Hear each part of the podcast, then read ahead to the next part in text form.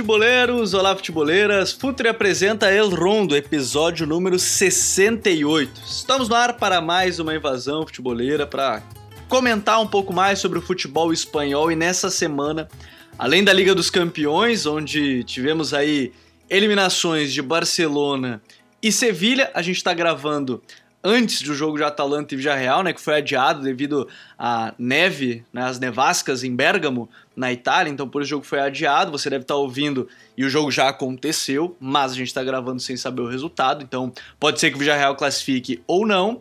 E as classificações de Atlético de Madrid e Real Madrid, a gente vai falar hoje de maneira mais específica sobre a grande campanha do Betis, terceiro colocado de La Liga, 30 pontos na tabela de classificação e tem muita coisa para a gente comentar sobre o episódio, sobre a equipe do Betis, sobre Maurício Pellegrino, muita coisa pra gente comentar, porque a gente falou alguns episódios ainda na temporada passada, né, sobre isso, sobre o trabalho e aparentemente nessa temporada se consolidou ainda mais. Para isso, eu vou apresentar primeiro o convidado, que eu sempre digo que é um cara da casa já, Vitor César, que é do Real Betis Brasil, o homem que não sofreu com a zica do, do El Rondo da última vez que participou aqui. Vamos ver se agora vai zicar ou não, a gente vai descobrir nas próximas semanas. Vitão, sempre bom te ter aqui para falar ainda mais desse Betis que tem feito uma campanha, não sei se histórica dentro da, da história do clube em si, mas que é uma campanha bem acima da média do que a gente viu dos últimos anos, certamente é, Everton. Fala, meus amigos, mais uma vez muito obrigado pelo convite. Certamente é uma campanha que está é, na história recente do clube, com certeza, né? O Betis tem um título histórico, já muito antigo de campeonato espanhol, lá na temporada 34, longínqua temporada 34 35. É, mas nos tempos recentes, certamente é, é, a melhor campanha, melhor campanha que eu vi, por exemplo. Sou torcedor do time, acompanho o clube ali desde 2010 é, com, mais, com bastante afinco, enfim. Então, certamente é a melhor campanha que eu tô vendo. E vamos ver se a gente sobrevive a zicada do Futre. No momento que a gente está gravando, né? Amanhã tem jogo do Bet contra o Celtic na, na Liga Europa, né? Vamos ver se já zica, mas por enquanto estamos com cinco vitórias seguidas. Essa é boa. Vamos ver se vai acontecer a zica ou não. O Betis muito bem na Liga Europa também. Vamos acompanhar essa campanha. Pode ser adversário do Barcelona, né? Na, agora na Liga Europa, mas esse tema é o meu desabafo depois. No final do episódio a gente vai falar sobre isso, porque tem coisas que não mudaram, né? Tem frases que não mudaram, só mudou o personagem que disse ela. Mas enfim, a gente fala sobre isso depois. Quem tá aqui com a gente também, Vinícius Dutra. Grande Vini, tudo certo? Fala, Gabi, Smark e Vitor. Tamo aí para mais um rondo. Tamo aí para poder falar bastante desse Betis que está fazendo uma grande temporada. Depois de ter vivido momentos ruins, né? Ali com aquele segundo ano do Setien, que não foi tão bom, depois com o Rubi, foi um casamento bem conturbado. O primeiro ano do Pellegrini foi meio de conhecer um pouco talvez o terreno, de ser um primeiro ano de transição, e agora nesse segundo ano é o momento da, da maturação né, do trabalho. Então estamos aí para poder comentar bastante sobre o Betis. E quem está aqui também com a gente, Smack Neto, grande Smack, seja bem-vindo. Salve Gabi, Vini, Vitor, bem-vindo de volta aí. E vamos lá, né? Um dia muito triste aí para um pessoal que acompanha o futebol espanhol. O Sevilha acabou eliminado. Tô vendo a tristeza aqui na cara do Vitor enquanto a gente grava aqui. E infelizmente também, né? Tô muito triste. O Barcelona acabou eliminado da Champions. Mas vamos falar de coisa boa. Vamos falar do da máquina de Manuel Pellegrini. É, eu falei é, Maurício Pellegrini porque no canal do YouTube a gente lançou uma análise sobre o Maurício Pellegrino. Aí eu juntei todo mundo, né? Juntei os dois e, e, saiu isso, mas tá lá no canal do YouTube, inclusive, do FUT. E como ele já treinou em, em La Liga e tudo mais, vem aquela confusão toda, junta, junta todos os nomes.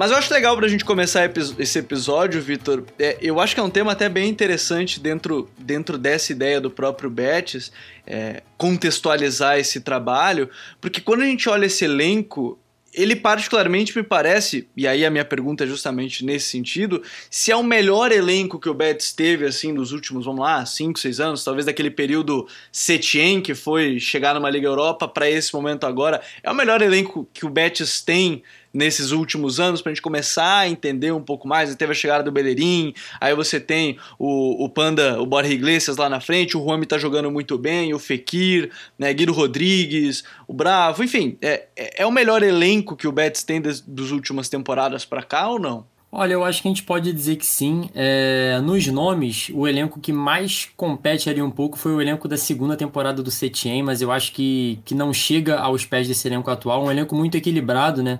Historicamente, o, o Betis consegue, é, consegue ter bons jogadores, enfim, jogadores interessantes, mas não consegue ter um equilíbrio em todas as posições, o que é uma marca muito interessante desse time. É um time que é, tem quase que não digo dois times, né, mas um grupo muito bom de pelo menos uns 15, 16, 17 ali, jogadores que de muita qualidade, né? Uma outra posição que não tem um reserva tão é, assim muito distante do nível do titular, enfim. Então assim, eu concordo que eu acho que esse elenco do Bet, mais uma vez, né, dos que eu vi, é, certamente é o melhor elenco, o elenco mais equilibrado, principalmente, com muitos jogadores é, atuando muito bem, né? Com o Pellegrini conseguindo extrair o máximo deles, o que também tem, tem feito a diferença. É, um, um bom exemplo é a temporada do Rome, né? Que tá jogando muito bem, tem decidido os últimos jogos, pelo menos que eu acompanhei do Betis, era o Rome decidindo praticamente todos, né? E tem sido um cara importante nessa equipe. O Fekir nem se fala, né, na sua qualidade e tudo mais. E aí, Vini, eu acho que é legal, você citou logo no início, do, do Pellegrini ele ter na primeira temporada feito talvez essa transição, né, Manuel Pellegrini, e, e a partir de agora a gente vê ainda mais a cara dele né, nesse trabalho.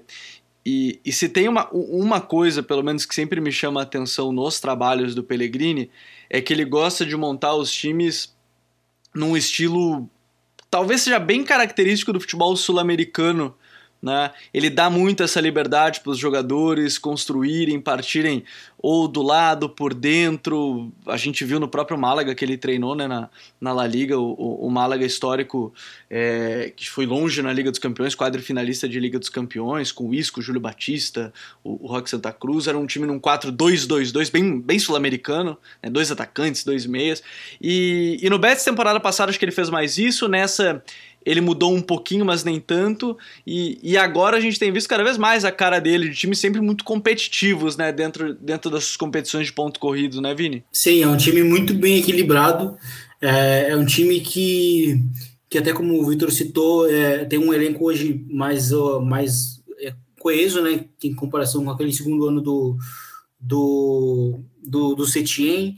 É, eu acho que o, o Pellegrini ele, ele, é um treinador que ele que ele tem um pouco mais de versatilidade também, então assim, é, é, em alguns momentos a gente vai ver, como, como até a gente chegou a comentar nos momentos do Betis na temporada passada, em algum episódio em que a gente abordou mais o Betis, é, teve momentos em que na temporada passada o Betis não não estava funcionando muito no, tentando propor.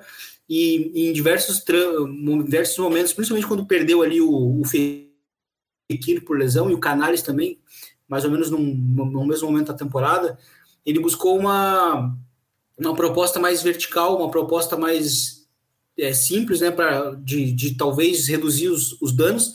Então, acho que esse é o grande trunfo do Pellegrini, é, é saber lidar muito bem com os momentos da temporada. Eu acho que isso aconteceu uh, já num, num, num, momento de semana cheia, como foi uh, nesse, no, nesse do, do duelo da, da, contra o Barcelona, inclusive no Camp Nou é, em que em que o Betis foi, foi muito bem também, cons conseguindo encontrar momentos para poder sair e somar, uh, somar em, em, transições ofensivas.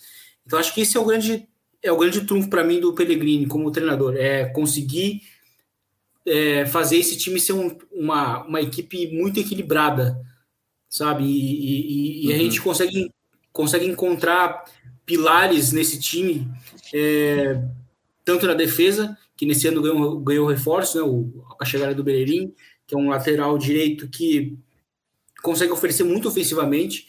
É, e encaixou muito bem oferecer... na liga em si, né, Vini? Sim, sim, porque é, o Bellerin, é, ele é um cara, é um lateral que não é muito, às vezes ele não é um lateral muito tradicional, talvez assim, no sentido de que é o cara que vai aparecer por fora para dar o cruzamento, mas não, às vezes ele é um cara que soma muito no, no, com o passe, com a leitura de jogo, com a inteligência, e eu acho que a chegada dele foi bem, foi bem importante nesse sentido. O Guido Rodrigues, para mim, é um dos melhores jogadores da posição na liga. É um cara que é muito sólido, muito, é, muito, muito regular. Então, acho que o, Betis ele foi conseguindo encontrar pilares. Né? A gente já tinha, a gente já tinha falado da, da questão do Canales, que nos últimos anos talvez seja o, o, o, jogador do Betis, o mais, o mais regular naquele nível mais alto assim, mas também tem a, a importância do Fekir como esse como esse cara individual que tem um teto também muito alto, tem a chegada agora do William José, que é, que é um atacante mais associativo e que é importante também para esse estilo mais dinâmico no ataque, o próprio bom momento do Rami. Então, assim, é, é, é, hoje a gente vê um Betis que tem uma identidade muito forte. Eu acho que isso é o que está é o que marca muito né, esse bom momento da equipe e é um bom momento da temporada muito longo, porque o Betis até antes de iniciar agora essa sequência de vitórias, ele, perde, ele perdeu três jogos seguidos, mas antes de ter perdido esses, esses três jogos seguidos, o Betis ele vinha uh, de, de apenas uma derrota em 11 jogos. Ou seja, a temporada em si tem sido uma temporada regular e uma, uma temporada regular em, em, termos de resultados positivos. E eu acho que isso é muito a, a marca e a cara do, dos times do Pellegrini. E, e eu acho que dentro dessa ideia, né, porque a temporada passada já foi uma temporada onde se classificou para competições europeias, essa é uma temporada também, Smack, que, querendo ou não, pode ser aquela brecha, por exemplo, para uma quarta vaga. Depois a gente vai falar um pouco mais do time dentro de campo, mas olhando essa expectativa, a gente olha a campanha do Barcelona agora, vai tentando se recuperar né, com o Xavi, né, nos últimos aí três jogos são duas vitórias e uma derrota. Tem um jogo a menos, apesar é, em comparação ao Betis, nesse caso, né? Porque tem 15 jogos, 23 pontos, mas está a 7 do Betis, que tem 30. É, e, e, aí poderia no máximo chegar a 26, ficaria 4. É uma temporada que talvez a gente tenha uma brecha entre os quatro primeiros, e é uma brecha que, se hoje a gente trata como consolidado sempre Real Madrid, Sevilha e Atlético de Madrid, a quarta vaga né? A gente sempre considerava o Barcelona, mas como está nessa transição, não dá essa certeza. A quarta vaga é algo que fica meio em aberto, assim, né? Talvez seja um, um, um ponto para o Betis tentar se infiltrar nesse, nessa, nessa quarta vaga. E aí, eu digo quarta vaga, mas não quarto lugar, é quarta vaga de ser um dos quatro classificados para a Liga dos Campeões, Mac. Exato, exato. É, primeiro que o Betis vem tendo uma, uma regularidade muito boa assim no campeonato, né? É, tanto de nível de jogo quanto de resultados. Mas para além disso, é, tem essa questão do Barcelona. Próprio Atleti vem dando suas rateadas, mas o, o Atleti eu acho que convive melhor com esse com esse cenário assim, não é uma coisa nova para o Atleti, então acho difícil é, cair do top 4. Então, e, e outras equipes que poderiam estar tá nessa nesse sonho aí, né, para assumir essa quarta vaga, como cito duas, principalmente o Villarreal e o, o Atlético Bilbao, ao meu ver, que teria um potencial ali de brigar, são equipes muito irregulares, né? Então acho que hoje é a briga do Betis por esse sonho da, da, de retornar à Champions, acho que é uma briga direta ali mais com a Real Sociedade e é, correndo por fora, assim, eu vejo o Valência, tá? Porque é, é um uhum. time que está se mostrando bem forte. Mas eu acho que o Betis vem num nível bom. Uma coisa que o Betis tinha muita dificuldade em temporadas anteriores, seja por não ter peças, ou seja por as peças não estarem funcionando, é a questão do cara que faz o gol, né? É, não tinha, depois veio o Borja Iglesias, não começou não correspondendo. E aí hoje a gente tá vendo o Ruami ascendendo aí bastante, sendo um cara importante na temporada. Você citou já o William José, o próprio Borja Iglesias, nessa temporada, as poucas chances que eles vêm tendo, ele vem comparecendo, né? vem cumprindo seu papel. Então é um ponto importante num time que tem dois caras de criação muito, muito importantes, que são o caso do, do Canales e, e do Fekir. Então acredito que o Betis, é, por essa primeira perna aí de, de La Liga, a gente já está chegando na, naquela pequena pausa aí de inverno, que é cada vez menor, mas vejo com, com bons olhos aí que o que vem fazendo o Pellegrini é um cara que desde quando ele foi contratado, eu, eu destaquei no, no, seguinte aspecto: pô, esse cara conhece a La Liga, conhece é, como funciona o campeonato, conhece os times, e isso faz uma diferença, por mais que a gente ache que mudou tudo, é besteira, mas faz a diferença. Ele vem fazendo um grande trabalho e, e acredito sim que o Betis pode, pode e tem potencial para brigar. E, e, olho também na, nas competições aí de Copa, né? A gente vai acompanhar a Europa League. Eu, eu vi alguns jogos do, do Betis. Parecia uma equipe, por mais que às vezes rode um pouco, é uma equipe que veio forte para a competição e agora vai receber o, o, rival de braços abertos, esperando aí. Quem sabe a gente não vê um Betis e Sevilha em uma fase mais aguda aí na competição. Pois é, e fala aí, Vitão, fala aí, depois a gente entra em outro ponto também que quero tocar com você. Não, não, ele falou do Betis e Sevilha, já teve um Betis e Sevilha em, Europa League, faz o que? Não vou, não vou lembrar a temporada, acho que foi temporada, putz, eu não vou lembrar, vou nem arriscar, acho que foi 13 e 14, que foi um pouco traumático, o Betis foi eliminado e o Sevilha obviamente foi campeão. É, mas, mas o que eu ia falar, só algum, alguns pontos né, em relação ao que vocês falaram mesmo. É, primeiro, em questão do Ruami, né? O Ruami é um cara que a torcida cobrou muito, porque a primeira temporada do Ruami foi muito ruim, e o Ruami é, custou uma graninha, né? O Ruami, salvo engano, foi mais ou menos uns 8 milhões de euros. Não é nada, não é nada para um clube como o Betis. É uma contratação que é um pouco é, pesadinha. É claro que o Fekir foi bem mais caro, o Borja Iglesias também, mas 8 milhões de euros não é qualquer jogador e o Juan se machucou, não rendeu. Foi uma coisa assim, era, era é, realmente assim, cada gol era cada gol era na primeira temporada foi, foi uns 2, 3 milhões de euros, assim, foi um negócio bem triste.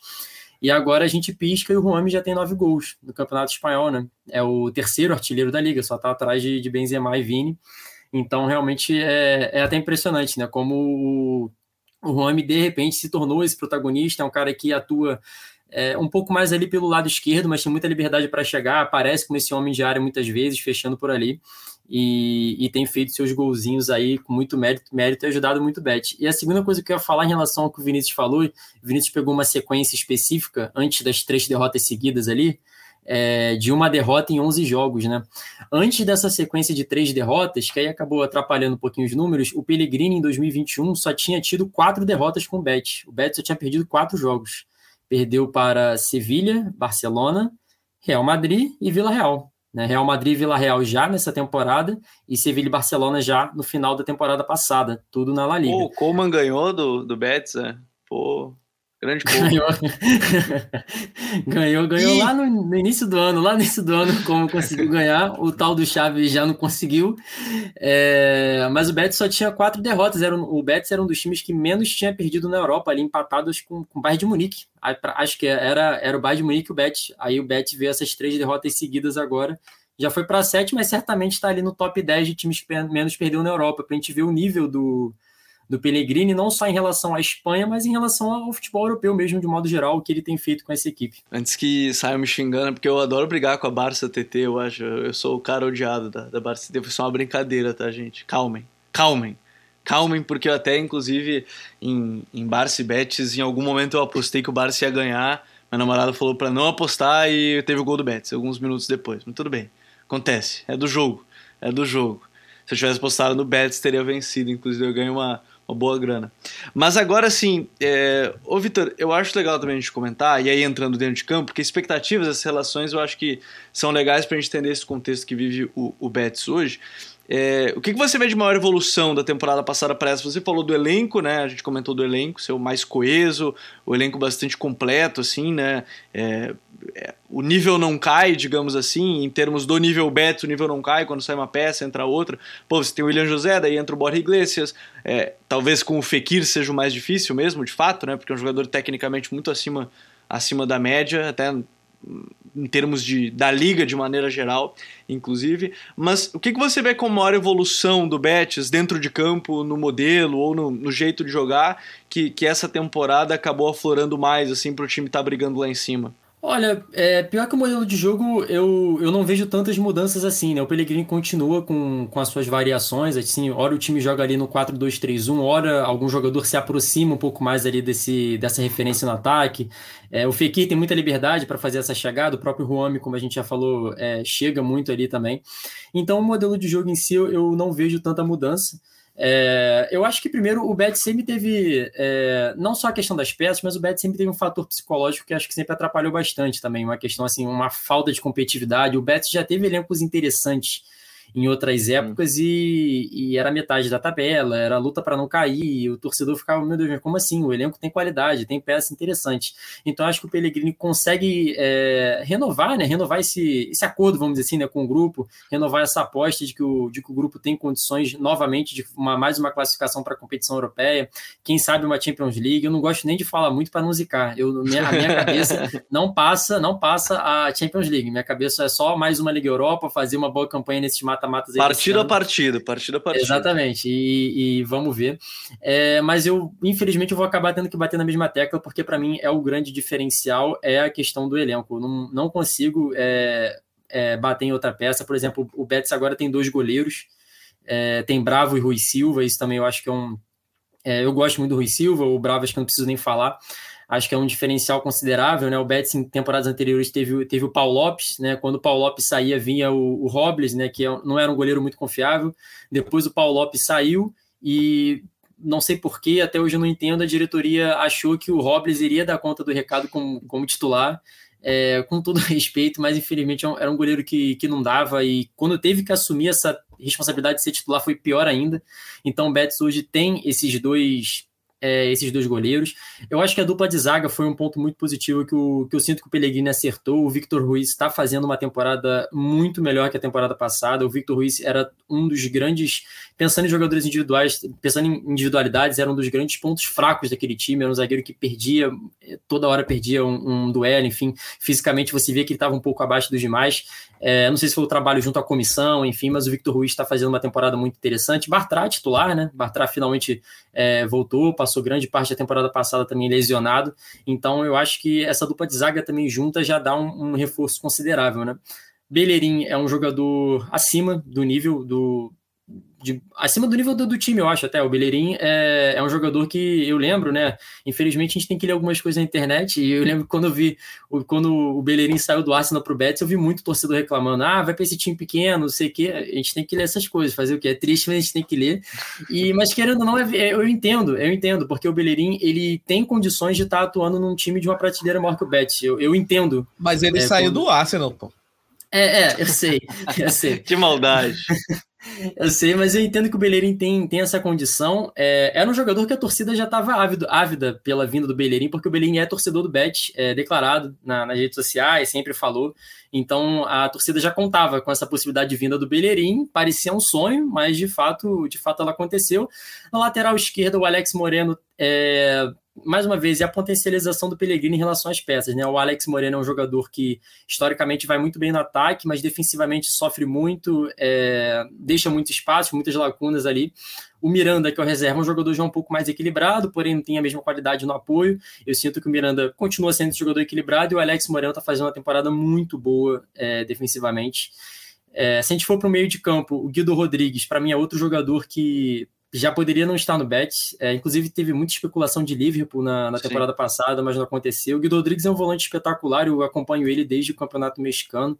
É um volante que eu sou simplesmente apaixonado e, e é outro jogador que, se não tivesse já no Betis, absolutamente normal. O futebol dele é muito diferenciado e quando o Guido Rodrigues não joga, é, é, a principal ausência do time. A, na minha opinião, eu sei que pode parecer bobeira, né? Porque, por exemplo, o Fekir é um jogador de ataque, o Canales é um jogador também que chega mais no ataque, mas a grande ausência desse time é o Guido Rodrigues. Quando ele não tá, é, a partida é outra. A partida é outra, é sofrimento. Se não me engano, o Guido Rodrigues não estava naquela goleada, posso estar errado, naquela goleada que o Betis sofreu com o Bayer Leverkusen. Eu acho, em algum daqueles jogos, daquela sequência de derrotas, o Guido Rodrigues não estava.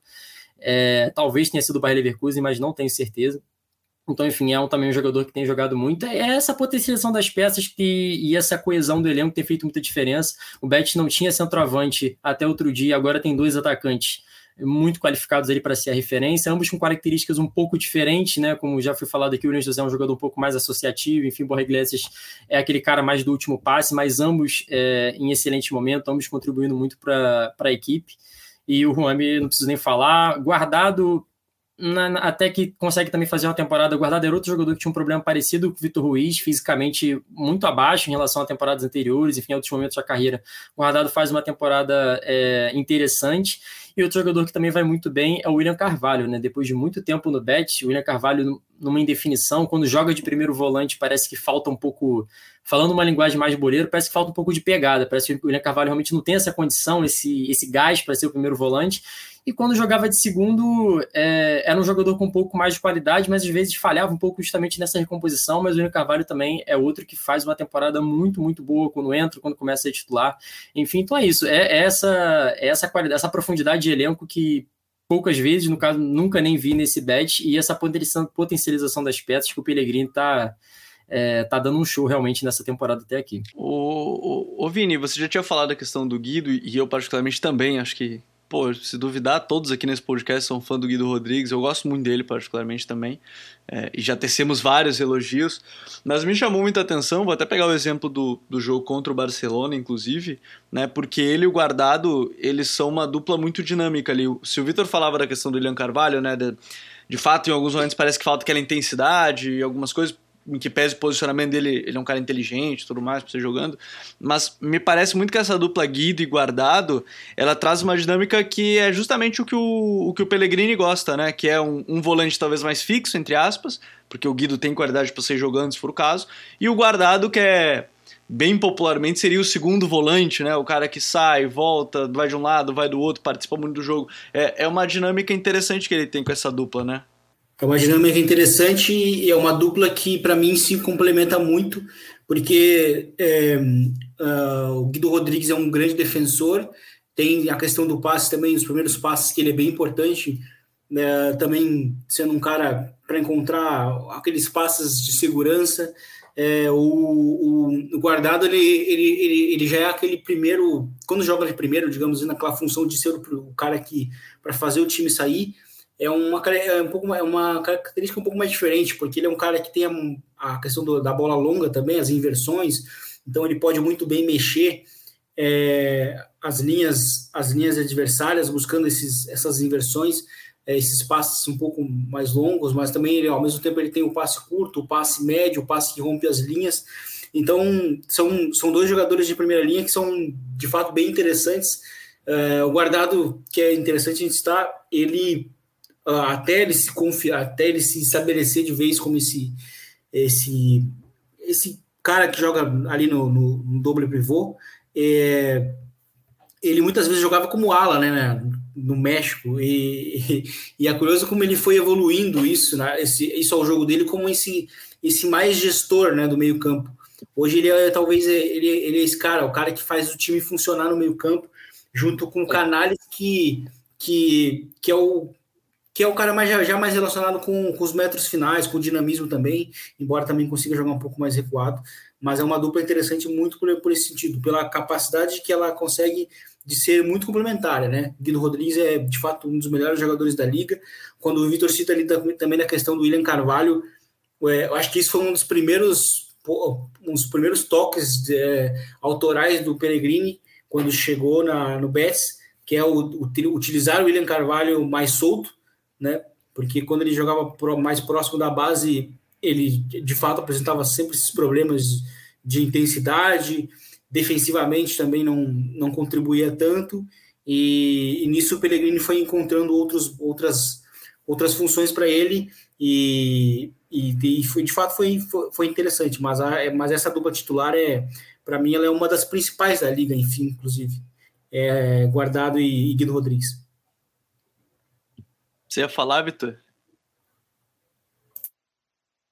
É, eu ia, não, eu só ia realmente é, contribuir na questão do guardado, né? O guardado realmente sempre jogou muito ali como meia, principalmente pelo lado esquerdo, né? É, meia, ala, enfim, jogou muito assim no La Corunha, na própria La Liga, jogou muito assim no PSV. Então, realmente, essa, essa mudança que ele teve praticamente no próprio Betis mesmo.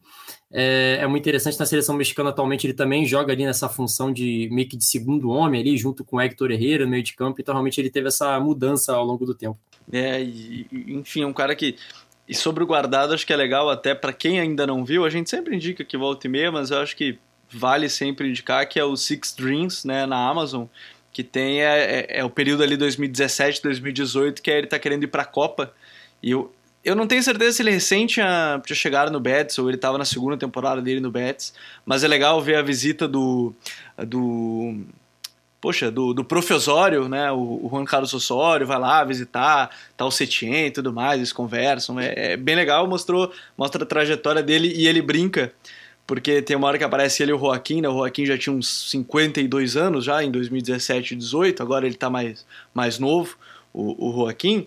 É, ele brincando com o Joaquim.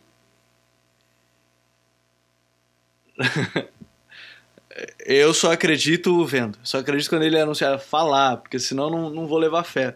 É, ele brinca que cada jogo ele é muito gelo, muita coisa, porque ele tem que se, se esforçar em dobro. Imagina, isso era 17 e 18. A gente tá falando agora já cinco anos depois, né? Quatro anos depois. Então já, já é uma mudança considerável. E aí, Smack, a gente tem que falar também, se a gente falou da dupla de meio-campistas, os dois mais recuados, a gente tem que falar dos dois, talvez, que várias vezes jogam juntos, né? Os mais adiantados, que são Canales e Fekir, que permanecem como grandes expoentes, né? Técnicos dessa equipe, o Smack e, e o Fekir.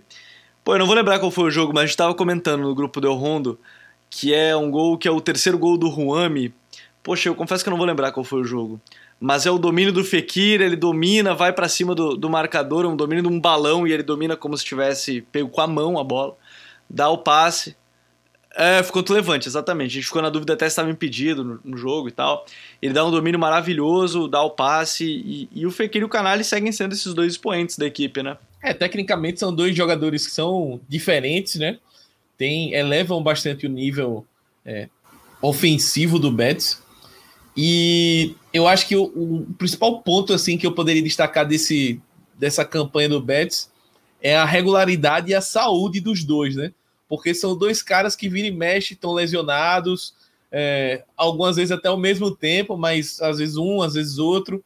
Isso acaba atrapalhando a sequência deles. Eu acho que finalmente eles estão um período aí bem fisicamente. O Canares, é, eu lembro que antes da. Uh, lá no começo do período do Luiz Henrique, ele chegou a ser titular da Espanha, porque ele estava muito bem, e aí depois veio uma lesão, e aí ele perdeu a sequência, perdeu o ritmo, etc. Então é, é um cara que já é uma bandeira do clube, é um cara fundamental. E o Fekir é a grande contratação que está correspondendo, né? Eu acho que nessa temporada ele está conseguindo entregar mais, também porque está saudável. E são dois caras que são fundamentais para municiar o ataque, né? E o, o outro ponto é eles estão municiando e dessa vez os caras estão guardando, né? Porque muitas vezes quem acompanha o Betis, a gente brincava, né? Pô, o Betis é campeão mundial de perder gol. Os caras brincam de perder gol, uma coisa inacreditável. E nessa temporada o time tá, tá conseguindo ser mais efetivo. E esse brilho, do, tanto de Canales quanto de, de acaba aparecendo, né? Eles têm características um pouco diferentes, ao meu ver, né? O, o, o Fekir é um uhum. cara mais agudo, um cara que procura mais finalizar. Ele, claro que tem o passe, mas ele é um cara que mais de chegada. O Canales é um cara mais cerebral. É, a jogada dele no gol contra o Barcelona mostra bem, resume bem assim o que é o Canales. Mas são dois caras que se complementam e que ajudam demais esse, esse projeto é, do Pellegrini aí de voltar o Betis à Europa e quem sabe voltar a Champions. Eu acho que são dois caras que estão muito bem e que serão o termômetro do Betis para o restante da temporada. Vocês estão falando muito em Champions, o Vitor vai querer sair do episódio para não zicar. Parem de falar da Champions agora pro, pro Betis. É, vocês estão, vocês, vocês estão deixando aí a, a torcida do Betis eles ficarem tensos com a possível zica do, do El Rondo. Mas a gente vai acompanhar de fato esse projeto mais de perto, né? E, e um projeto já que vai para sua segunda temporada, sob o comando do, do Manuel Pellegrini, e que você pode estar ouvindo depois da confirmação da, da, no final da fase de grupos né, da Liga Europa, já está classificado, onde enfrenta o Celtic nessa última rodada, mas está classificado para a fase de 16 avos de final e a gente vai acompanhar aí sorteios, vai falar muito, porque de novo, podemos ter aí, quem sabe mais uma vez um Sevilla Betis, podemos ter um Barcelona enfrentando né, a equipe do Betis, lembrando que os times que caem né, da Champions enfrentam é, esses times, e, enfim, acho que vai ser bem interessante que a gente vai acompanhar para os próximos passos. Mas a gente vai para um rápido intervalo e na volta a gente tem que falar de Liga dos Campeões, porque na Liga dos Campeões, por enquanto, 50-50, né? Quem vai desempatar aí vai ser o Villarreal, que a gente não sabe o resultado porque a gente está gravando na quarta-feira. O jogo foi adiado, a gente deveria saber, mas o jogo foi adiado pela Nevasca em Bergamo, né, lá na Itália. Então a gente vai para um rápido intervalo e na volta vamos falar aí sobre eliminação do Barcelona, né, o que, é o próximo passo, Sevilha também, né, na Liga Europa. A gente vai trazer aí pelo menos um pitaco de cada um sobre o que, que é o futuro dos espanhóis na Liga dos Campeões e também, é claro, na Liga Europa. Fala futeboleiros, tudo bem? Eu espero que vocês estejam gostando do episódio de hoje. Mas antes de seguirmos com esse bate-papo, eu quero fazer um convite para vocês. Se você quiser receber conteúdo exclusivo no site, ter acesso às matérias fechadas, vai lá na aba Club faça parte do Futuri Club por apenas 12 reais mensais ou até mesmo em planos semestrais com desconto ou até mesmo anuais. Você ainda vai ter direito a desconto nos cursos do Futuri. Então, fique ligado. Além disso, eu quero lembrar para vocês que esse episódio também tem o apoio do Futuri Pro, o departamento de análise e mercado do Futuri. Seu time gasta menos dinheiro e ganha mais jogos. Para mais informações, mande um e-mail para comercial@futre.com.br. Estamos de volta e para comentar sobre a situação da Liga dos Campeões, eu, eu poderia fazer um grande desabafo aqui, não deixar ninguém falar, mas é que eu comentei aqui para os dois, para todos, antes de começar, que a entrevista pós-jogo do Chave, ela me lembrou muito a entrevista do Piquet, muita entrevista do Coman e, e muita entrevista de outros jogadores nesse período mais. É, a do Piquet foi a do Esloqueai, né? É o que temos. O, o Coman falava que era o momento, era esse. Eu vou até traduzir aqui rapidamente o que ele falou é que essa é a nossa realidade. Eu estou irritado porque sou um torcedor do Barcelona. Vamos a trabalhar para devolver o Barcelona para onde ele merece, que é ganhar a Champions, não cair eliminado na fase de grupos. Pensava que podíamos competir melhor, mas a realidade nos diz que não. Assim, a grande diferença de discurso é que ele se mostrou mais irritado que os outros, né? E, e talvez esse seja o grande diferencial. Não é um, uma aceitação muito grande do Esloqueai, né? Mas de, em linhas gerais está mostrando, talvez deixando ainda mais claro que ó, não dá. Hoje não dá, hoje não compete. O Miller falou isso, né, depois do jogo, achei bem interessante. O Thomas Miller falou que falta intensidade pro Barcelona, que tecnicamente os caras são muito bons e tal, mas falta intensidade. Essa é a tecla que a gente bate há alguns bons anos, né? Então, assim, goleadas na Liga dos Campeões acontecem desde do ano seguinte a, a, a Tríplice Coroa com o Luiz Henrique, tomaram do, da Juventus, do PSG, depois veio a Roma, veio o Liverpool, veio o Bayern de novo, enfim, isso meio aconteceu, mas o, o, o Vini, eu acho que assim, é, eu acho que esse é o ponto principal, é não é o Wesley Keai, mas é que talvez não se esperasse muito mais, ainda mais que o Barcelona terminou a fase de grupos com dois gols marcados, né? Eu acho que isso diz muito sobre a fase de grupos do Barça. É, uma, uma fase de grupos complicada. Para o Xavi também ele não tinha muito o que fazer, já herdando né, a campanha do, do Kuma. É, enfim, mas de qualquer forma, as notícias ao longo da semana né, que, que falavam, davam conta de que o, o Bayern iria jogar severamente salcado daria uma, uma esperança para o Barcelona. Acho que o Barcelona até começou bem o jogo hoje, mas, mas, mas isso inclusive tem sido inclusive a tônica dos jogos do, do Xavi, do Barcelona com o Xavi, é começar bem e ter, vai até, até um certo ponto. Aconteceu isso contra o Pop Betis, aconteceu isso contra, contra o Espanhol, enfim, contra todos os adversários que o Barcelona enfrentou até agora, aconteceu isso, né? Contra o próprio Benfica também, no, no jogo da semana passada.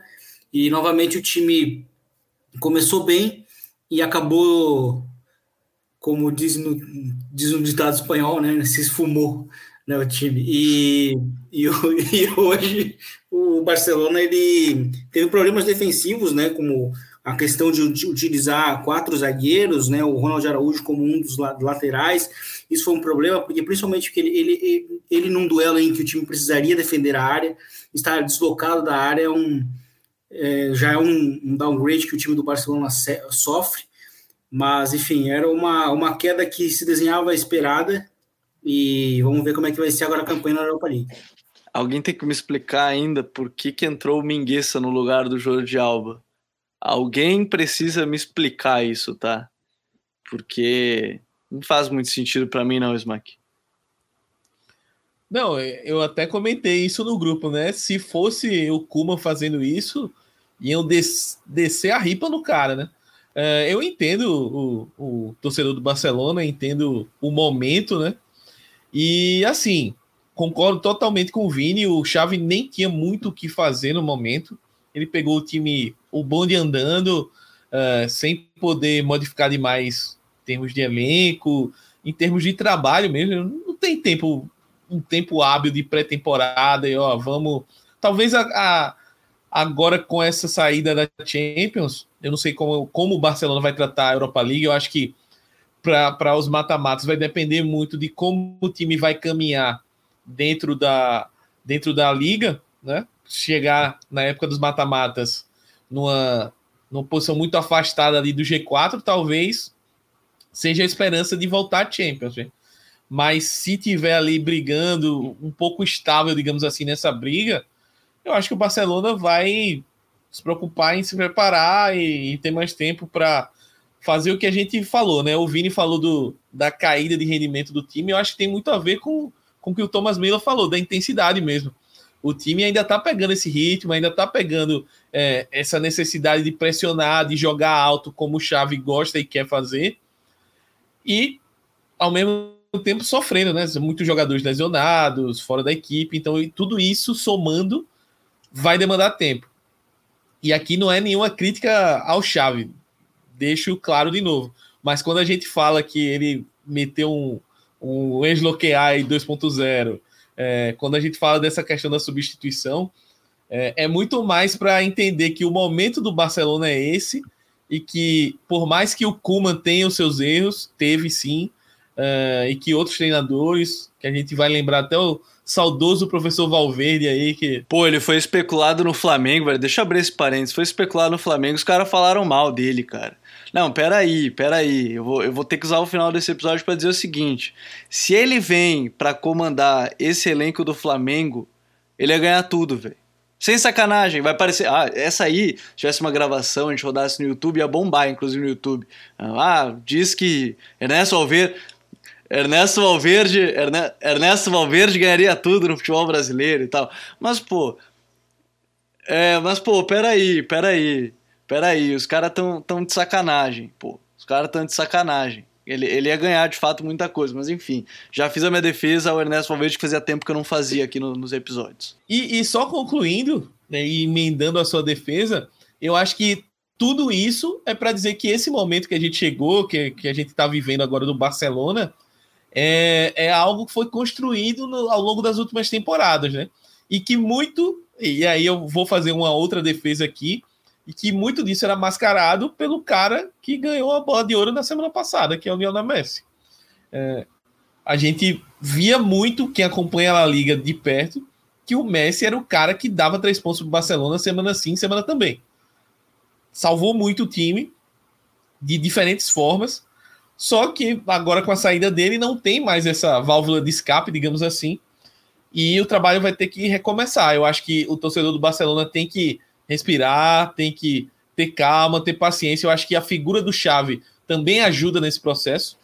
E ele é um cara que já se mostrou com ideias boas, que tem um trabalho que no princípio parece ser bem interessante. Agora é desenvolver o trabalho, desenvolver esses jovens que têm muito potencial. A gente falou do Araújo aqui, mas tem o Pedro ainda para entrar no time, o Gavi, Nico, o Ansu quando se recuperar. Então, eu acho que o, o futuro a longo prazo do Barcelona é muito promissor.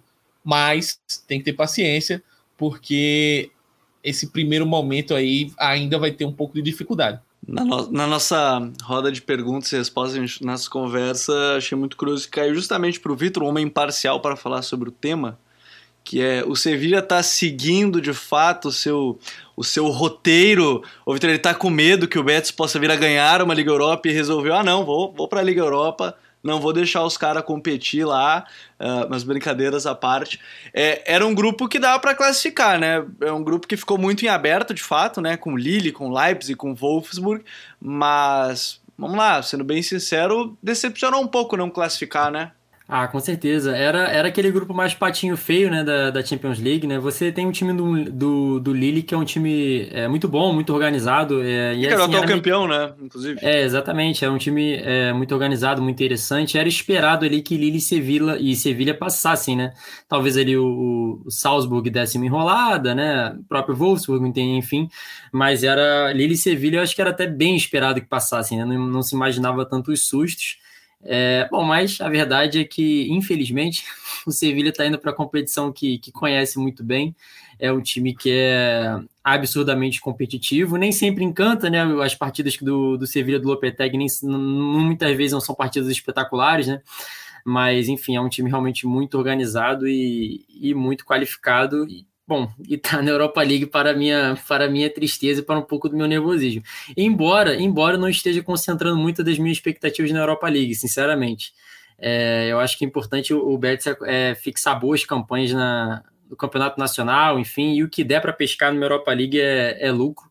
Seria bom que o Betis, no mínimo, passasse e é, fosse para fases um pouco mais agudas, né? O Betis nas eu só vi duas Europa League só do Bet, e as duas o Bet caiu na fase de 16 avos, né? Ou oitavas final, ou 16 avos, enfim, seria interessante que o Bet fosse para fases aí, pelo menos um pouquinho mais agudas, né?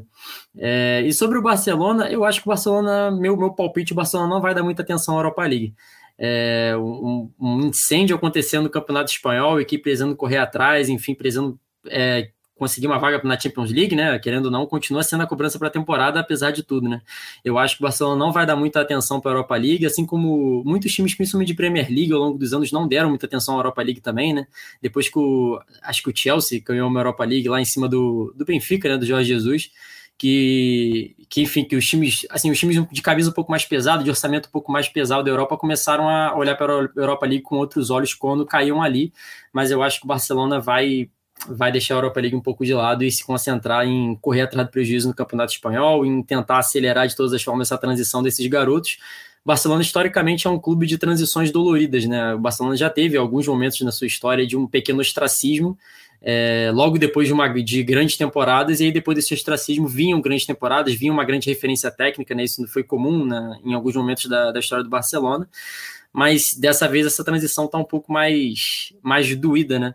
É, porque dessa vez os garotos estão chegando no time titular sem essas referências técnicas e de liderança na, no time principal. Então, enfim, vamos ver como é que vai ficar esse, esse processo do Barça. É, vamos ver como é que vai ficar e a gente vai acompanhar também as próximas semanas quanto a essa questão, o elenco jovem se vai focar ou não na Liga Europa, os sorteios também em breve da competição, na sexta-feira, se não me engano, já o sorteio da, das oitavas de final, e aí depois só em fevereiro, né? Só volta em fevereiro a fase de oitavas de final e dos 16 avos de final de Liga Europa e Liga dos Campeões. Mas vamos ficando por aqui, Vitão. Bom te ter aqui mais episódio. A gente promete que. A gente promete não, né? Porque é difícil, mas é que a gente tenta que a zica não chegue no time. Não vou prometer tão forte, mas a gente vai acompanhar de pertinho vamos ver como é que vai ser esse Betis. Não vou nem falar do Celtic, que provavelmente o pessoal já vai ouvir, já vai ter acontecido o jogo, mas vou dizer na, na temporada da Liga que volta agora contra a Real Sociedade no final de semana, né? Então a gente promete aí tentar não colocar a, Liga, a, a zica do Futre em cima do Betis, tá? É, eu, eu particularmente nem tô olhando muito para esse jogo do Celtic, certamente é jogo que o Pellegrini vai fazer uma rotação um pouquinho maior, é, maior do grupo, né? Enfim, a equipe já classificada, mas eu olho na decisão diante da, da Real Sociedade, jogo importantíssimo ali por briga nas vagas europeias. Enfim, é, é, final e eu espero que a Zica não, se, não chegue. É isso. Mais uma vez, muito obrigado, galera. Valeu, Gabi, valeu, Smack, valeu, Vini. Mais uma vez, muito obrigado pelo convite. É sempre uma honra estar aqui. Valeu. Valeu, Vini. Até a próxima quinzena, né? Agora, se você já se perdeu, a gente está trazendo episódios quinzenalmente. Então, até a próxima quinzena, Vini. Abração. Valeu, Gabi. Valeu, Smack. Valeu, Vitor. E até a próxima. Smack, valeu. Sei que o Smack é o que é, é o Zé Cornetinha aqui, né? Do Tá Feliz. Coitado dos outros times aí que não se classificaram. Smack fez de sacanagem com os caras aí. Tudo bem, tudo bem. Até o próximo episódio, meu irmão. Até a próxima. Valeu, Vini, Gabi e Vitor. E um abraço para o professor Carlos Ancelotti. Que amo. Declarações de amor no, no, final do episódio. Futeboleiros e futeboleiras, muito obrigado a todos que acompanharam mais um El Rondo. Nós voltamos daqui 15 dias para falar muito mais sobre La Liga. Grande abraço a todos e até mais. Tchau!